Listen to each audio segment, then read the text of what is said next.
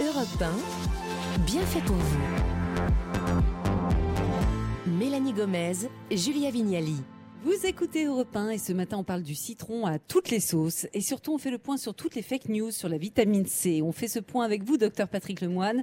Je rappelle que vous êtes psychiatre, docteur en sciences et l'auteur de ce livre, Le citron, cet imposteur, paru chez Humaine Science. Alors on l'a dit hein, avant la pause, le citron, pour beaucoup c'est l'emblème de la vitamine C, alors que dans votre livre on apprend que c'est un gros mytho et qu'il est loin d'être l'aliment le plus riche en vitamine C. La question est donc, quels sont les aliments qui en contiennent le plus? Alors, sur les 15 premiers, le top, c'est le cassis.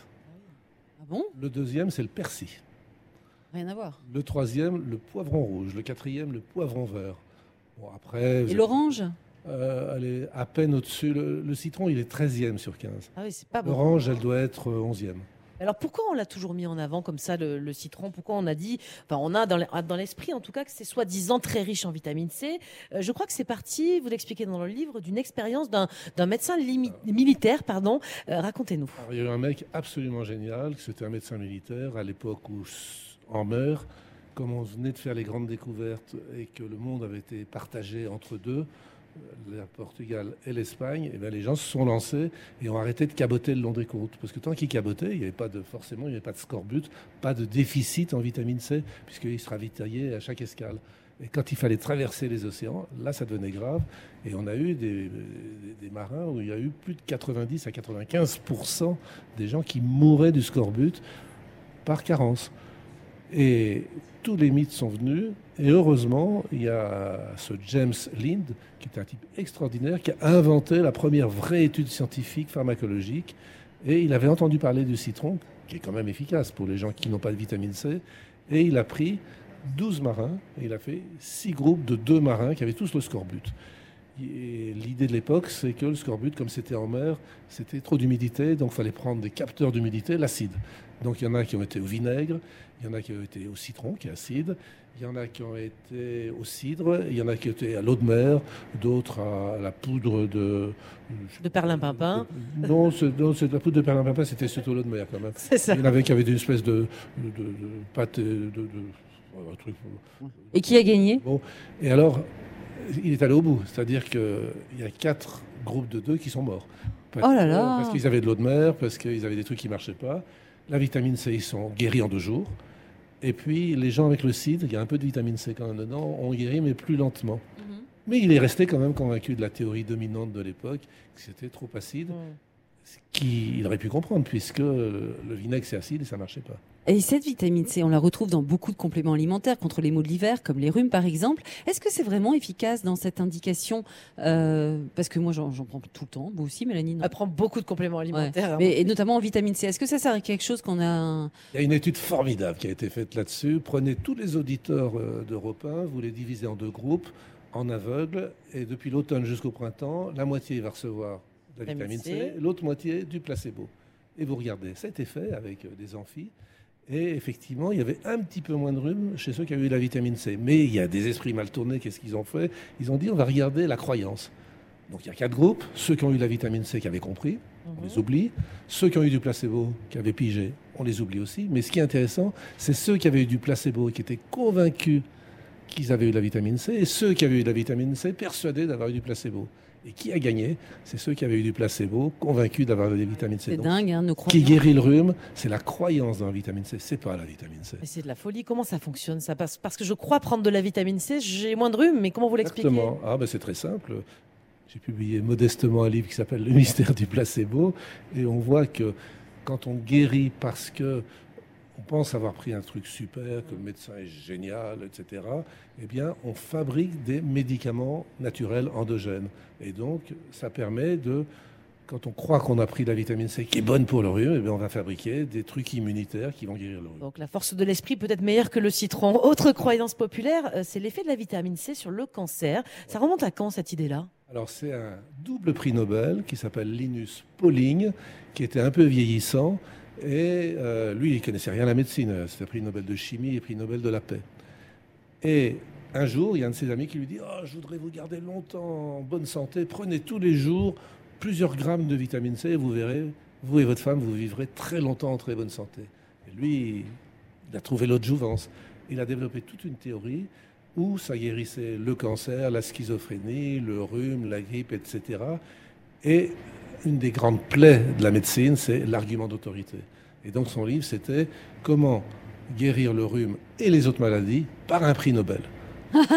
Évidemment, si je suis prix Nobel, je ne peux pas me tromper. Exactement. Euh, on, a Et parlé tout des, était faux. on, a, on a parlé des compléments alimentaires à base de vitamine C, là, juste avant. Selon vous, il vaudrait mieux manger des aliments riches en vitamine C plutôt que des compléments en gélules? Alors, pour quelle raison? Parce que la nature est assez bien faite.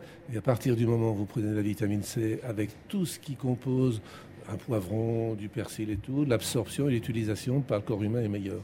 Donc quand mes patients me disent euh, j'avais l'impression que j'avais une carence et j'en ai pris, parce qu'ils sa- ils savent bien que je rigole quand ils me parlent de cataracte, de schizophrénie ou, ou de tous les mots que c'est supposé, de brûleurs, de graisse, etc.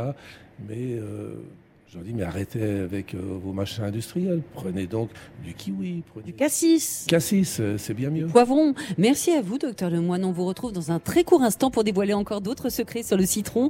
Nous sommes toujours en direct euh, du tournoi de Roland Garros. D'ailleurs, si vous êtes de passage, n'hésitez pas à venir nous voir. Là, on est au pied du cours Philippe Châtrier. À tout de suite sur Europe 1. Europe 1, bien fait pour vous. Julia Vignali et Mélanie Gomez. On est avec vous jusqu'à midi. Bienvenue si vous nous rejoignez. On met le citron à l'honneur ce matin sur Europe 1. Le citron, cet imposteur, car apparemment, on en a dit des bêtises depuis toujours sur ce dernier et sur la vitamine C euh, qu'il contient. C'est le docteur Patrick Lemoine qui nous aide à y voir plus clair ce matin. Alors, on a vu, docteur, précédemment que bon, le citron ne traite pas vraiment, ne prévient, n'aide pas vraiment à prévenir les rhumes. Contre le cancer, c'est pas terrible non plus. Il n'y a pas vraiment de preuves. On va voir maintenant quelles sont ses vertus tout de même. Euh, parlons d'une première assez étonnante et je pense a peut-être une des seules sur laquelle il y a des preuves. Si on consomme du citron, et je crois quand même pas mal de citron, peut y avoir un effet bénéfique sur la cataracte. Alors, si on consomme de la vitamine C, Voilà, parce que l'étude a été faite avec la vitamine C, puisqu'on connaissait bien le dosage. Et, et effectivement, parmi toutes les indications qui ont été proposées, je mets à part le scorbut, bien sûr, puisqu'il y a un déficit, une carence. Mais effectivement, pour ralentir la progression de la cataracte, euh, prendre beaucoup de vitamine C tous les jours, longtemps, pourrait avoir un effet ralentisseur. Je dis bien au conditionnel. Tout le reste est à mettre au panier. Attendez, attendez, euh, j'ai pas dit mon dernier mot parce que si on regarde sur internet les bienfaits du citron et de la vitamine C, on peut lire parfois que ça agit comme un brûle-graisse. Ça m'étonne pas que vous ayez regardé ça sur Ah bah oui, Internet. je regarde moi. Est-ce qu'il y a du vrai, docteur Lemoine? Parce que moi, je prends un jus de citron tous les matins, un peu tiède, avec un peu de gingembre. Est-ce que ça aide à mincir? Non, ça, ça, ça vous garde en pleine forme, mais c'est parce que vous y croyez. Mais en fait, le côté brûle-graisse est complètement erroné. Oh non Depuis tout à l'heure, on dit le citron, mais on devrait dire même les citrons, puisqu'il y en a plusieurs, notamment les verts, les jaunes, et puis j'en passe, hein, parce qu'il y a différentes variétés. Est-ce qu'il y en a Ouais. certaines quand même qui sont Oh, oui. plus riches que d'autres? Il y en avoir quelques-uns qui sont un peu plus riches. Alors, je ne sais pas de mémoire. Ça se euh, joue à pas grand-chose. classement, mais ça, se joue à peu de choses. Et, et je me répète, le citron n'est pas très bien placé en termes de vitamine C. Bon, en tout cas, par contre, je crois quand même que le citron contient beaucoup d'antioxydants. C'est vrai ou Oui. pas? Qu'est-ce que, Bah, La que- vitamine C en soi Oui. est quand même un antioxydant. Mais les autres, c'est pas le plus puissant. Euh, Le plus puissant de tous les antioxydants, c'est la mélatonine. Hmm. Et le fait de prendre de la mélatonine, effectivement, est probablement quelque chose de, de très important, de très utile, d'autant plus que plus on prend de l'âge, moins on en fabrique. Et donc, euh, moi, j'ai pas peur d'en prescrire beaucoup, beaucoup, beaucoup. Ah, carrément? Ah, Ah, bah, vous en prenez déjà, c'est pas la peine. Mais non, mais là, on avait une auditrice tout à l'heure qui nous a laissé un message et qui disait qu'elle prenait de la vitamine C tous les jours et qu'elle Pas de avait la mélatonine, de la vitamine Ouais, mais elle, elle C, dit qu'elle a remarqué- liposomale. Ouais. C'est Céline, hein, euh, Ouais. qu'on embrasse On d'ailleurs. embrasse, elle dit qu'elle a une belle peau. C'est c'est la croyance, ça ou Euh, non, mais je pense qu'elle prend soin d'elle, tout simplement. Donc, ça doit bien marcher. qu'elle continue comme ça alors. Et qu'elle continue, et surtout si elle y croit, parce que ça va forcément marcher. Et si on La mélatonine, c'est une autre question, euh, Ouais. parce qu'il y a quand même de plus en plus d'études en cancérologie où on associe, pour faire le traitement, la chirurgie, la chimio, etc. Mais si on associe de la mélatonine, ça marche mieux. Et dites-moi euh, par rapport euh, aux fumeurs, est-ce que eux, ils ont plus besoin de vitamine C que les autres? Et si oui, Ouais. pourquoi? Oui, oui, bah, parce que le- la nicotine détruit la vitamine. Donc il y a un plus gros besoin. C'est d'ailleurs euh, à l'origine d'une des croyances qui n'était pas erronée cette fois-ci. Pour euh, expliquer le scorbut, on disait bah, c'est à cause du tabagisme. Et puis comme en plus le scorbut respectait l'épaulette, c'est-à-dire que les officiers ne tombaient pas malades, bah, c'est évidemment parce que les marins, c'est des gens de mauvaise vie, qui allaient voir une fille dans chaque port, qui faisaient des choses entre eux quand ils étaient dans... Alors que les... forcément, les officiers étaient des gens très moraux, mais on leur donnait quand même des, des fruits frais tous les jours en plus. Vous avez dit les fumeurs parce que donc le tabac euh, nuit à C'est la... un adducteur enzymatique. Exactement, mais est-ce que si je vis dans un environnement de fumeurs, est-ce que c'est pareil, j'ai le même risque et je oui. vais être à risque oui. d'avoir moins pas assez de vitamine C? Bien sûr. Donc on fait quoi? On complémente chez ces gens-là? On en, on en consomme davantage dans l'assiette, probablement. Tout à fait, oui, oui. Ce qui compte, c'est l'assiette, beaucoup plus que de- des trucs qu'on achète industriellement. Mais si je mange beaucoup d'agrumes ou d'autres aliments riches en vitamine C, est-ce que je risque un surdosage? Est-ce que ça existe ça? Et est-ce que c'est potentiellement dangereux? Non. Non, a priori, non. Quand on surdose, bah, on élimine. Vous avez parlé du scorbut depuis tout à l'heure, puisque c'est là effectivement. euh, Pas Vraiment d'énormes, d'énormes doses pour avoir des surdosages, mais ça a été décrit. Mais franchement, euh, il n'y a pas de risque. Le scorbut, donc j'y reviens. Est-ce que c'est une maladie qu'on retrouve encore aujourd'hui? Alors peut-être pas en France, euh, je ne sais pas, mais est-ce qu'il y a des cas encore euh, euh, de scorbut ici ou dans le monde? Mélanie, vous m'auriez posé la question il y a 15 jours, je vous aurais dit, ça a disparu Ah. d'Europe et de tout l'Occident. Il n'y a plus que quelques catastrophes humanitaires, des populations déplacées, des, des- des grands désastres. Mais? Et là, on en voit. Et le jour de la sortie de mon bouquin, le 31 mai, j'ai vu le premier scorbut de ma vie. En France? En France, euh, dans l'Isère, et une dame euh, tout à fait bien, mais qui déteste tous les légumes frais, tous les fruits frais, et qui me disait, là, il y, a, il y a deux mois, c'est bizarre, euh, je saigne des gencives, j'ai perdu deux dents, Oh là là. et puis une plume m'effleure, et je fais des bleus, elle m'a montré des bleus monstrueux, elle avait un bras, mais qui était couvert de bleus, on a vite fait un bilan, elle avait un début de scorbut, Wow. je lui ai donné de la vitamine C, et en deux jours, elle était guérie. Ah oui, donc il y a un- on, on peut régler ça très rapidement. hein. C'est extrêmement rapide. Et même les gens qui étaient à l'article de la mort guérissaient. Saint-Louis, par exemple, quand il a été fait prisonnier parce que tous les croisés mouraient du scorbut euh, en Égypte, les médecins arabes, ils ont fait ce qu'ils ont pu, mais c'était en hiver. Le printemps est arrivé, il y a eu des fruits et légumes frais. Il s'est remis. Il a guéri alors qu'il était à l'article de la mort. Et tout l'Occident a dit, mais qu'est-ce qu'ils sont bons, ces médecins? Et c'est quoi les signes euh, que, quand on manque de vitamine C dans le corps? Qu'est-ce qui doit nous donner l'alerte? Écoutez, Julia, prenez un bateau, allez en mer, mangez que des biscuits et des charcuteries. Et normalement, Et vous verrez, marcher. au bout d'un moment, euh, bah, vous aurez des bleus tout le temps. C'est ça, les Vos bleus. gencives vont saigner, vont enfler, vont se déchausser.